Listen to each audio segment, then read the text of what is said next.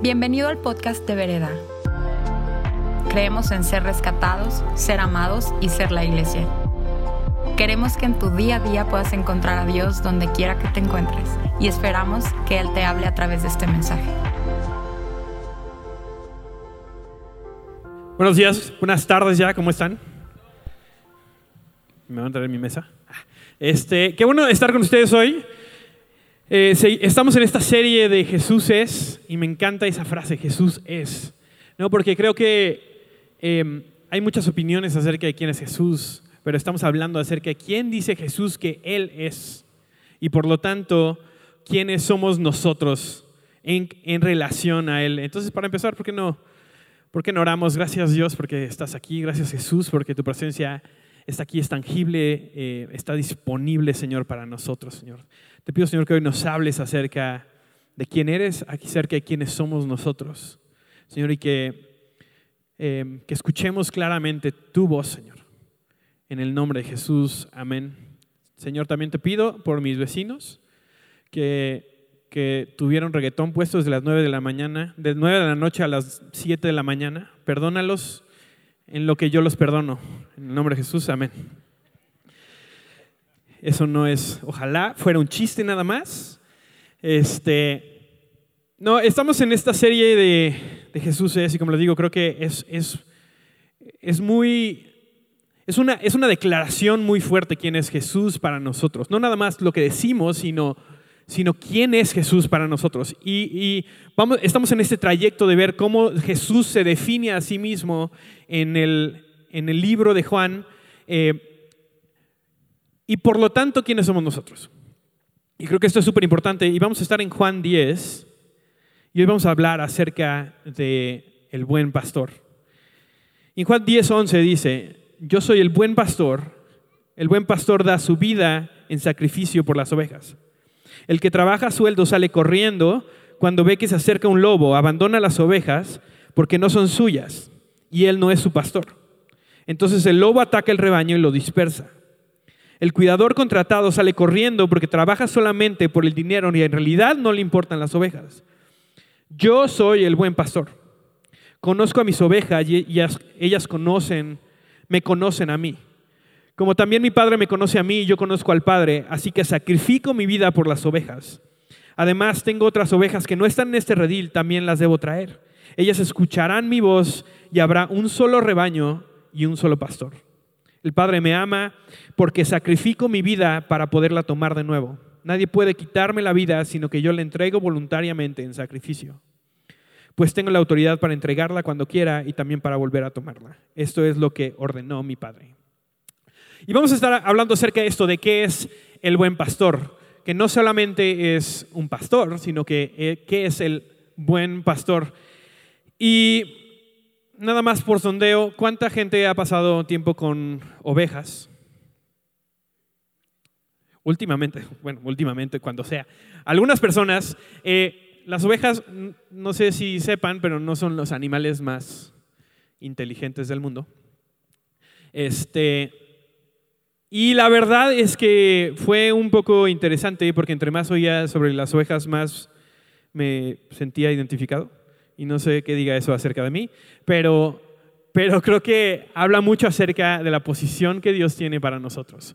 Y bueno, eh, les quiero compartir em, la, vasta investigación que realicé yo acerca de estos animales. Eh, y bueno, quiero ponérselos para que podamos ver lo que encontré. Este, los, animales, las ovejas son animales muy particulares y creo que no es, este, em, no es casualidad ¿no? Que, que, este fue el ejemplo que utilizó Jesús. Y otra vez, yo he oído varias, varias prédicas acerca de esto y generalmente salimos sintiendo, no, pues es que soy una oveja tonta, huelo mal, no sé qué hacer, ¿no? Y esto no es el punto. El punto no es acerca de la condición de la oveja, sino acerca del buen pastor.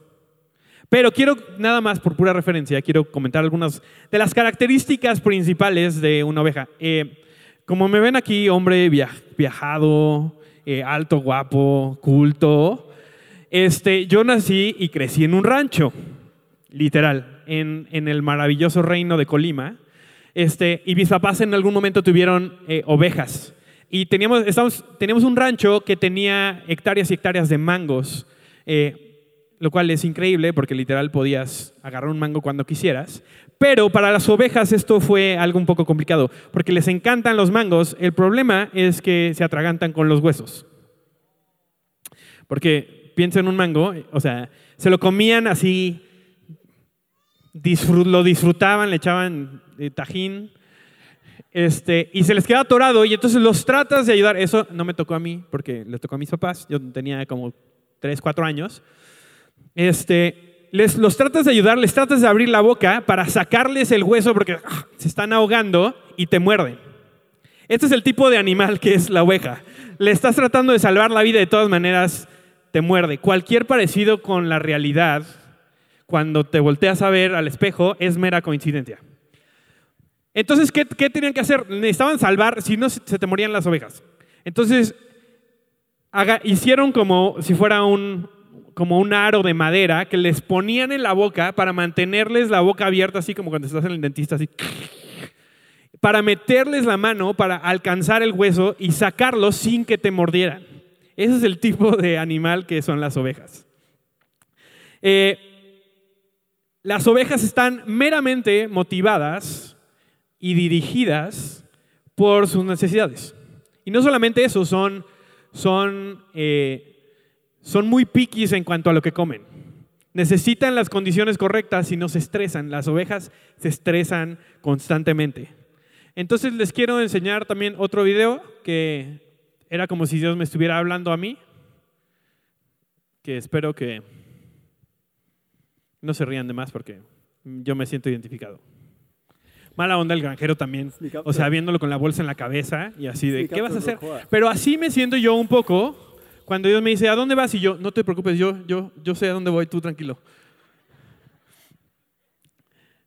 Otra vez, fue un poco doloroso encontrar lo mucho que yo me identificaba con, estas, con estos animales.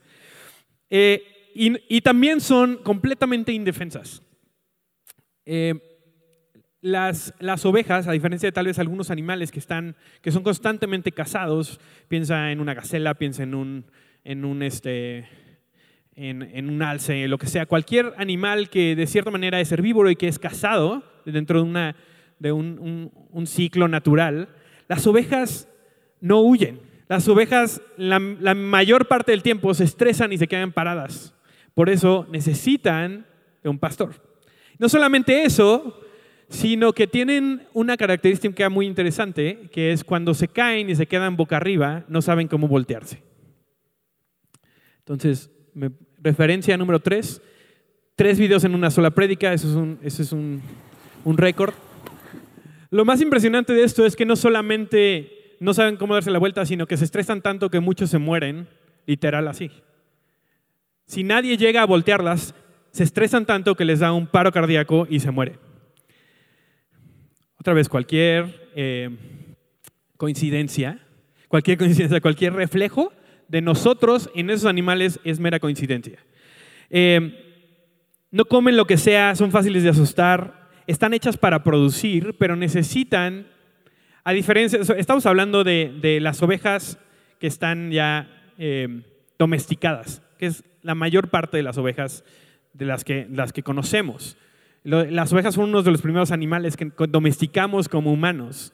Entonces, desde hace miles de años dependen de nosotros, inclusive para que las trasquilemos. Y quiero poner una, otra foto, porque no hay suficientes referencias.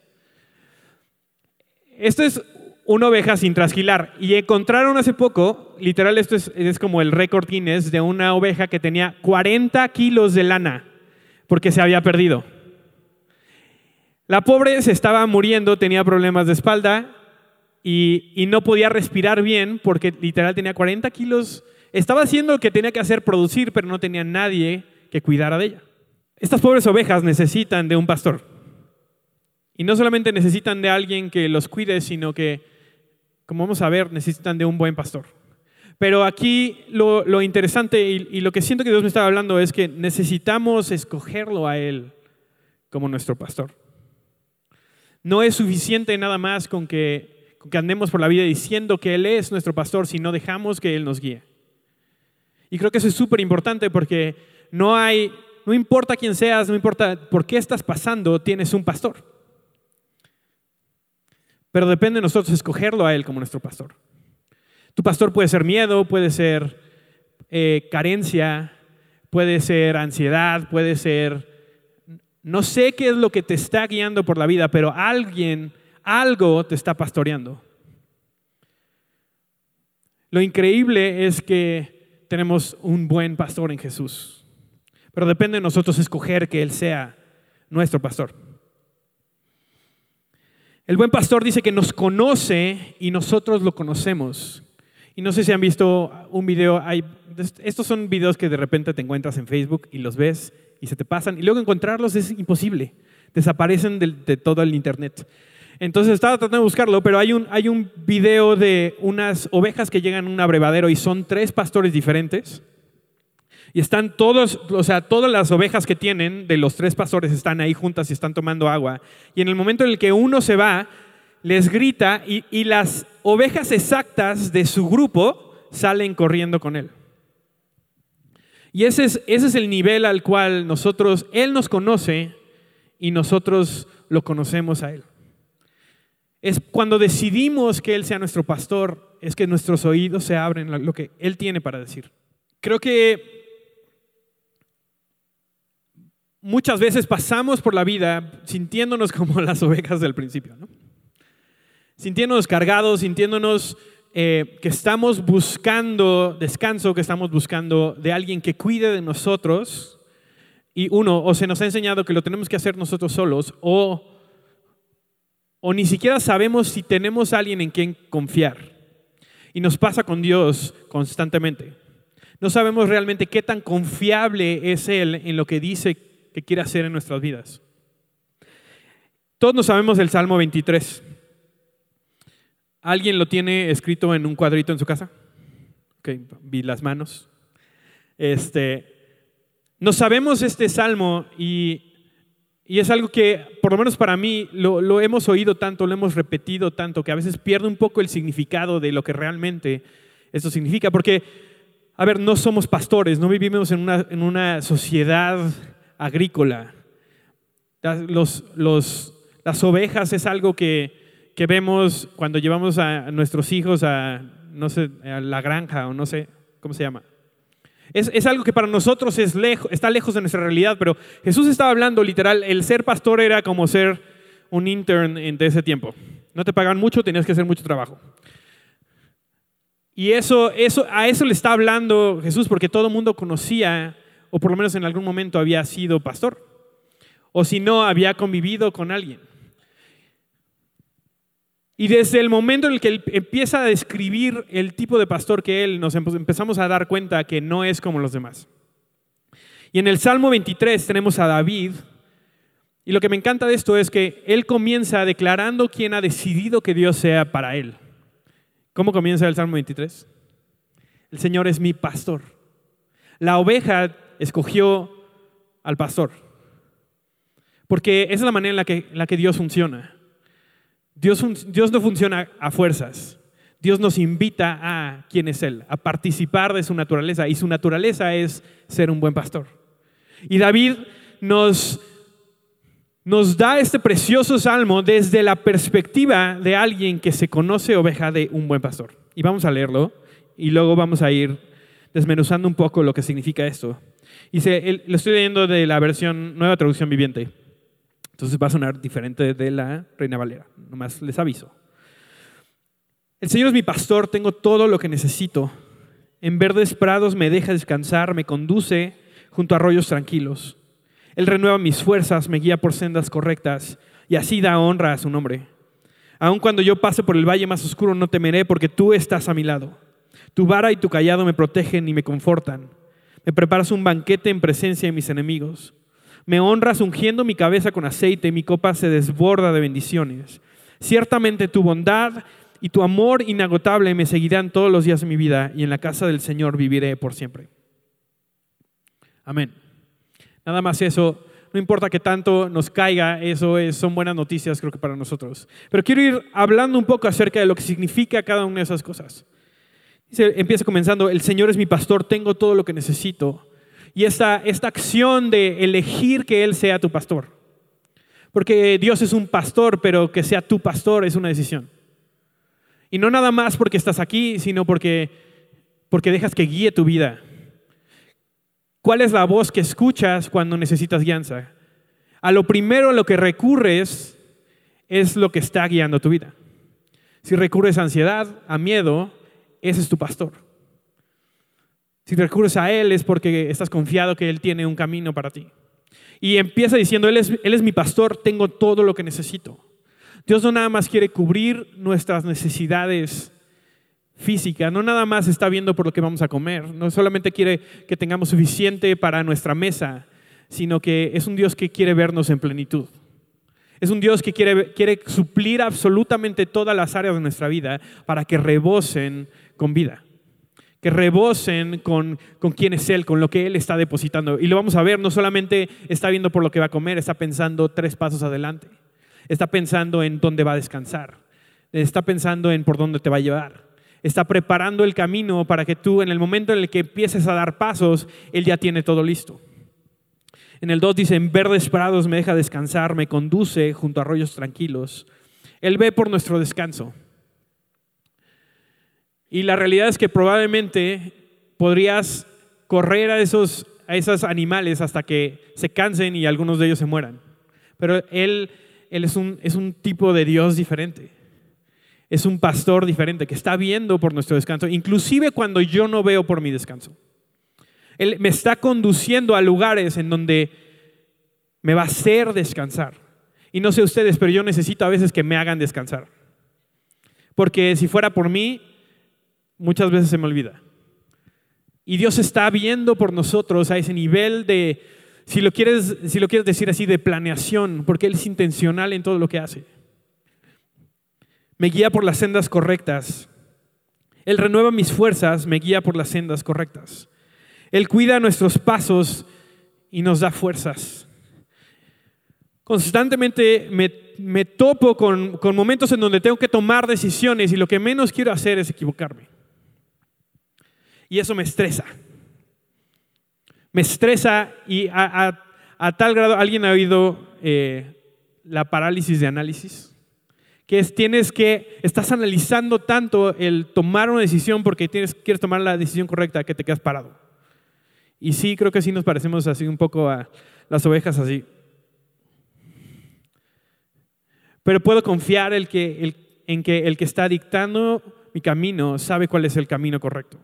Que no me va a llevar por un camino en donde, donde mis tobillos van a flaquear, sino que él, ha preparado e inclusive ha ido antes que yo para saber cuál es el camino correcto. Tal vez yo no sé cómo llegar ahí, pero yo sé que Él ya fue.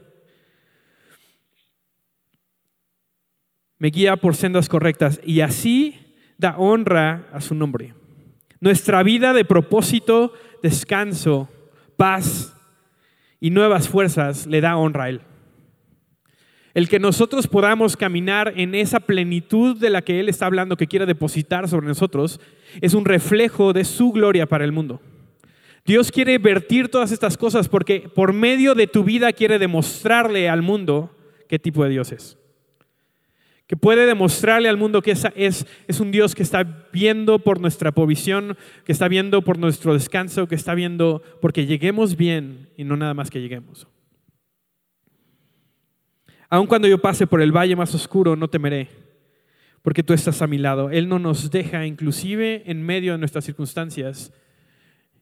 Y clave esto que la garantía es el valle de sombra. Pero la promesa es que Él no nos va a dejar. La vida del cristiano no es tratar de evadir la vida que nos rodea. Vivimos en un mundo caído en donde constantemente pasan cosas y eso es casi garantía. Pero lo que nos promete Él es que Él va a estar con nosotros. Él es nuestra promesa. Y Él es más que suficiente para pasar por ese valle. Tu vara y tu callado me protegen y me confortan. Y la única vara que yo conocía era la vara, la vara de la corrección. Inclusive una que así le grababan en láser un versículo para hacerlo legal. Señor. Este, oigo yo la vara y el callado y lo primero que pienso es, ahí viene el golpe. Pero la vara y el callado son uno, dos cosas diferentes. Y uno era la vara, que era, era, un, era un palo como de ese tamaño, que se utilizaba y lo utilizaban a medida de, como de arma para defenderse de cualquier amenaza que viniera en contra de, de las ovejas. Entonces servía para protección de las ovejas porque la utilizaba el, el pastor para pelear contra, no sé, un, un, lobo, un, león, un, oso, lo que habla David, e, ese, es, ese era su, su, su, vara. Y el callado es, es, es, un palo un poquito más grande que le ayuda a caminar al pastor, pero que también lo utiliza para guiar ¿no? a su rebaño. Pero no solamente eso, eh, esta fue información nueva para mí. Ponían la vara en un punto y la, clavaban así eh, con la tierra y luego creo que era como un paso, paso y medio y ponían la otra. ¿Por qué? Porque tenían, tenían medidas específicas. Y lo que hacía es que generaba un, un ángulo de 35 grados, lo cual apunta a la dirección de la estrella del norte para los pastores. Los pastores vagaban por, por campos abiertos en donde no tenían dirección, pero esa era su herramienta para navegar esos lugares, para navegar esos desiertos. Y pensamos, pensamos a veces que, que el pastor del cual está hablando Jesús es un pastor así como inglés, ¿no? con una boina, va caminando ahí, todo está verde.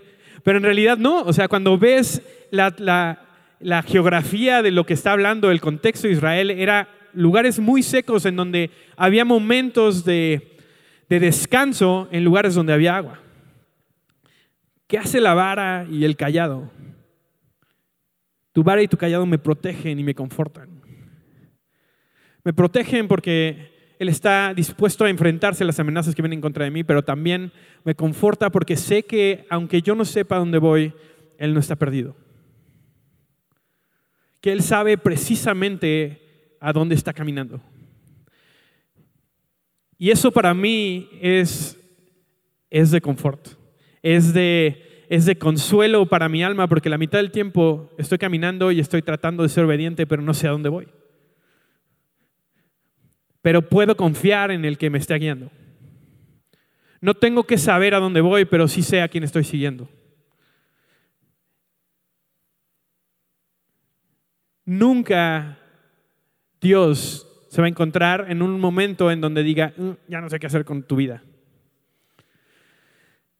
Me, equivoqué, tenemos que regresarnos y de hecho todo lo que avanzaste, de hecho no, perdón, es que no chequé bien. Dios no está perdido nunca. Y por lo tanto, si lo estoy siguiendo a Él, yo no estoy perdido. Las, las ovejas no necesitan saber a dónde van. Necesitan poder confiar en, el que los está guiando. Y sé que a veces no es lo que queremos oír, pero hay un descanso en saber que inclusive, aunque no sé, voy a llegar al lugar correcto. Estamos en el 5 y dice, me preparas un banquete en presencia de mis enemigos. Y hemos hablado un par de veces de esto, pero me encanta esta imagen que están los enemigos. Imagínate, tus enemigos vienen, están acechando, está el lobo que se está acercando y lo, puedes ver, tal vez estás en ansiedad y de repente lo que Dios hace es pone una mesa, pone un mantel y saca la cena. ¿Por qué? Porque nos está enseñando la manera en la que nosotros tenemos que conducirnos en medio de la batalla, que es tu relación con Él es lo más importante en medio de eso. ¿Por qué? Porque le corresponde a Él pelear la batalla nos corresponde a nosotros estar en comunión con Él. Esa es la manera en la que Dios quiere enfrentar tus batallas. Dios sale por nosotros. Dios es el, es el, es el varón valiente. Es el que sale antes de todos con arma eh, desenvainada, corriendo hacia lo que nos acecha, mientras nosotros nos sentamos con Él en casa, en comunión. ¿Qué manera tan increíble de declarar su poderío sobre nuestros enemigos que cuando él, ellos están acechando, Dios dice, tenemos tiempo de cenar.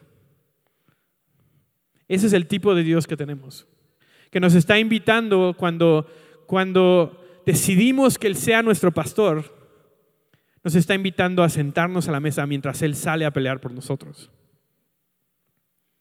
Me honras ungiendo mi cabeza con aceite, mi copa se desborda de bendiciones. Y esta cuestión la está escribiendo David y me imagino lo, impresionante o lo, lo importante que es esta frase para él, porque literalmente Dios lo ungió como rey. Tú unges mi cabeza. Me honras ungiendo mi cabeza con aceite. ¿Y qué está diciendo David? Tú me escogiste. Y esa es la manera en la que Dios, cuando nos acercamos a Él, nos damos cuenta que Él nos escogió primero. Y no solamente eso, el, ungir tenía muchos significados, pero también tenía cosas muy prácticas, que era eh, para las ovejas las, las protege de mosquitos y moscas y cosas. ¿Alguien ha tratado de dormir con un mosquito en el oído?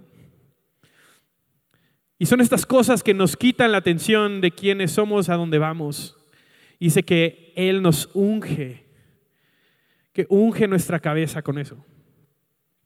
Mi copa se desborda de bendiciones y esta imagen de, me imagino eso es como, la única copa que yo conozco es esa de, cristal que, donde te venden los jugos como de 30 pesos. Y Dios está virtiendo el mejor vino que tiene y le dices, pero ya va a llegar, ya, ya te vas a pasar, no lo desperdicies y Él sigue echando porque tiene suficiente para derramar sobre tu vida, inclusive que se desborde. No está tan preocupado con que sea absolutamente todo, que, que, que retengas absolutamente todo lo que él él quiere derramar sobre ti, sino que te des cuenta que Él tiene más que suficiente. Ciertamente tu bondad y tu amor inagotable me seguirán todos los días de mi vida y en la casa del Señor viviré por siempre. Nos damos cuenta de que nosotros estamos tratando de correr, correr tras Él y Él nos ha estado persiguiendo todo este tiempo. Que es su bondad la que no se detiene, que es su bondad la que nos sigue hasta que nos encuentra. Y en Lucas 15 encontramos otra imagen de lo que de cómo es este buen pastor. Que no solamente es un pastor, no solamente todos los otros pastores, todas las otras cosas que dejamos que dirijan nuestra vida son es lo que describe Jesús al principio. Dice, el que trabaja sueldo sale corriendo cuando ve que se acerca un lobo. Abandona las ovejas porque no son suyas y él no es su pastor. Entonces el lobo ataca al rebaño y lo dispersa. El cuidador contratado sale corriendo porque trabaja solamente para el dinero y en realidad no le importan las ovejas. Y todas esas cosas que hemos decidido escuchar antes que ser guiados por Jesús eso es lo que hace. En el momento en el que volteamos a refugiarnos en eso, refugiarnos en nuestra planeación económica para estar bien cimentados y que no nos agarre ningún contratiempo, cuando volteamos a ver eso nos damos cuenta que, que no está ahí. Todas esas cosas que dejamos que guíen nuestra vida aparte de Jesús, cuando volteamos a verlas porque las necesitamos, ya huyeron. Es solamente el buen pastor el que se detiene y dice, ¿por qué? Porque ustedes son mis ovejas y yo entrego mi vida por ustedes. Lucas 15 dice, los cobradores de impuestos y otros pecadores de mala fama a menudo venían a escuchar las enseñanzas de Jesús. Por eso los fariseos y los maestros de la ley religiosa se quejaban de que Jesús se juntaba con semejantes pecadores y hasta comía con ellos. Entonces Jesús les contó la siguiente historia. Si un hombre tiene 100 ovejas y una de ellas se pierde, ¿qué hará? ¿No dejará las otras 99 en el desierto y saldrá a buscar la perdida hasta que las encuentre? Y cuando la encuentre, ¿la cargará con alegría en sus hombros y la llevará a su casa? Cuando llegue, llamará a sus amigos y vecinos y les dirá, alégrense conmigo porque encontré mi oveja perdida. De la misma manera, hay más alegría en el cielo por un pecador perdido que se arrepiente y regresa a Dios que por 99 justos que no se extraviaron. Me encanta esa historia porque es una clásica historia de Jesús siendo más inteligente que los demás. ¿Y qué es lo que está diciendo? Nos está poniendo un, ejemplo, pero ahorita lo, lo oímos en esta historia y decimos, ah, pues sí, claro, lo que hace el pastor es eso. Pero en realidad lo que está haciendo Jesús es de... No sé si sea legal decir que Jesús usaba el sarcasmo, pero es lo, que, es lo que parece que está haciendo en esta historia. Que está diciendo, ¿a poco no? Si tienes 100 ovejas, no dejarías a las 99, irías por uno. Y la verdad es que no. La verdad es que nosotros como humanos dejaríamos que la uno se perdiera porque no puedo darme el lujo de perder las otras 99. Entonces me imagino por ahí los, los, los em, religiosos volteándose a ver así de, yo no haría eso. O tal vez no lo dijeron porque no querían que los usaran, pero yo no haría eso. Me quedo con 99, mejor que, no mejor que quedarme con una. Y continúa y dice, eh, si un hombre tiene 100 ovejas y una de se pierde, ¿qué hará? No dejará las otras 99 en el desierto y saldrá a buscar la perdida hasta que la encuentre. Y cuando la encuentre, la cargará con alegría en sus hombros y le llevará a su casa. ¿Qué haces cuando tu perro hace algo que no debería hacer? Lo recoges en tus brazos y con alegría le dices, wow, qué padre que hiciste pipí sobre mi cama. Lo que está haciendo Jesús es demostrar que Él no es como esperaban que Él no se parece a lo que conocen, que Él es un tipo diferente de pastor. Cuando llegue, llamará a sus amigos y vecinos y les dirá, alégrense conmigo porque encontré mi oveja perdida. Otra vez, no sé si echaríamos una fiesta porque se nos perdió una oveja y la, recuperamos. Pero, pero sí es lo que hace Jesús. De la misma manera hay más alegría en el cielo por un pecador perdido que se arrepiente y regresa a Dios que por 99 justos que no se extraviaron. Y Jesús hacía esto constantemente, ponía una, una línea en la arena para ver de qué lado te ponías. ¿De qué lado de la historia te identificas? Si eres las 99 que no se perdieron o si eres la una que se perdió. Y la verdad es que la respuesta correcta es que todas son la una. No hay un solo No hay uno solo que sea justo y que no se haya extraviado.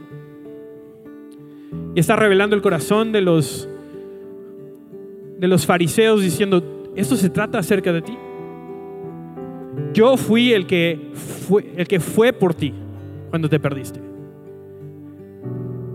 Él está absolutamente despreocupado de las consecuencias de sus acciones respecto a su propia seguridad, comodidad y bienestar en lo que Él llega por ti. Y ese es el tipo de pastor que tenemos.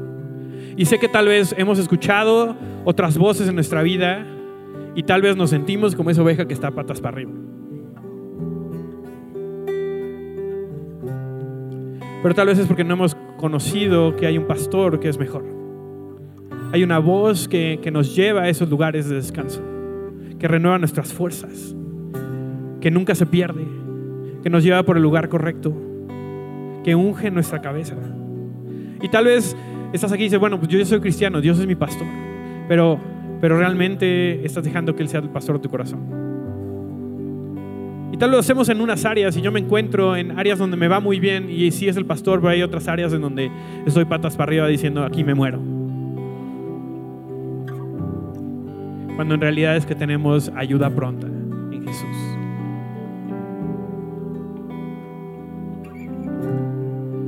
Su amor no es cauteloso en encontrarnos.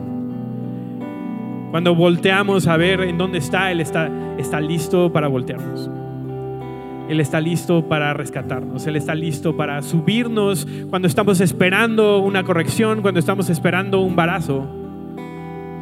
Que nos recoja y nos ponga en sus hombros y nos diga, estoy tan contento que haya regresado a mí. ¿Nos podemos poner de pie?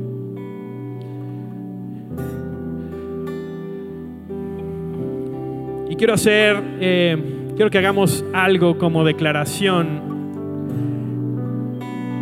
No importa dónde estés, creo que es bueno volver a hacer esta declaración sobre nosotros. Entonces vamos a leer el Salmo 23 otra vez, pero lo vamos a hacer escogiéndolo a Él como pastor. No como algo que puede hacer, sino como algo que esperamos por quien es Él. Dios es completamente digno de nuestra confianza nunca se ha equivocado, nunca nos ha defraudado, nunca nos ha dejado solos. Es el Dios más confiable que existe. Y ese es el Dios que tenemos. Entonces te invito, lo podemos leer todos juntos, pero que realmente se haga una realidad en tu vida. Y por eso me refiero a decir, quiero que seas mi pastor. Quiero que tú me guíes. Quiero escuchar tu voz. Quiero que tu voz sea la que en el momento en el que oigo que te estás moviendo, yo sea el que me mueva. No importa si no sé a dónde voy, porque sé que tú eres confiable. El Señor es mi pastor. Tengo todo lo que necesito. En verdes prados me deja descansar, me conduce junto a arroyos tranquilos. Él renueva mis fuerzas, me guía por sendas correctas y así da honra a su nombre. Aun cuando yo pase por el valle más oscuro, no temeré porque tú estás a mi lado. Tu vara y tu callado me protegen y me confortan. Me preparas un banquete en presencia de mis enemigos. Me honras ungiendo mi cabeza con aceite. Mi copa se desborda de bendiciones. Ciertamente tu bondad y tu amor inagotable me seguirán todos Esperamos que este mensaje haya aportado mucho a tu vida. Puedes buscarnos en redes sociales como vereda.mx. Gracias por escuchar y te esperamos en nuestros servicios del domingo.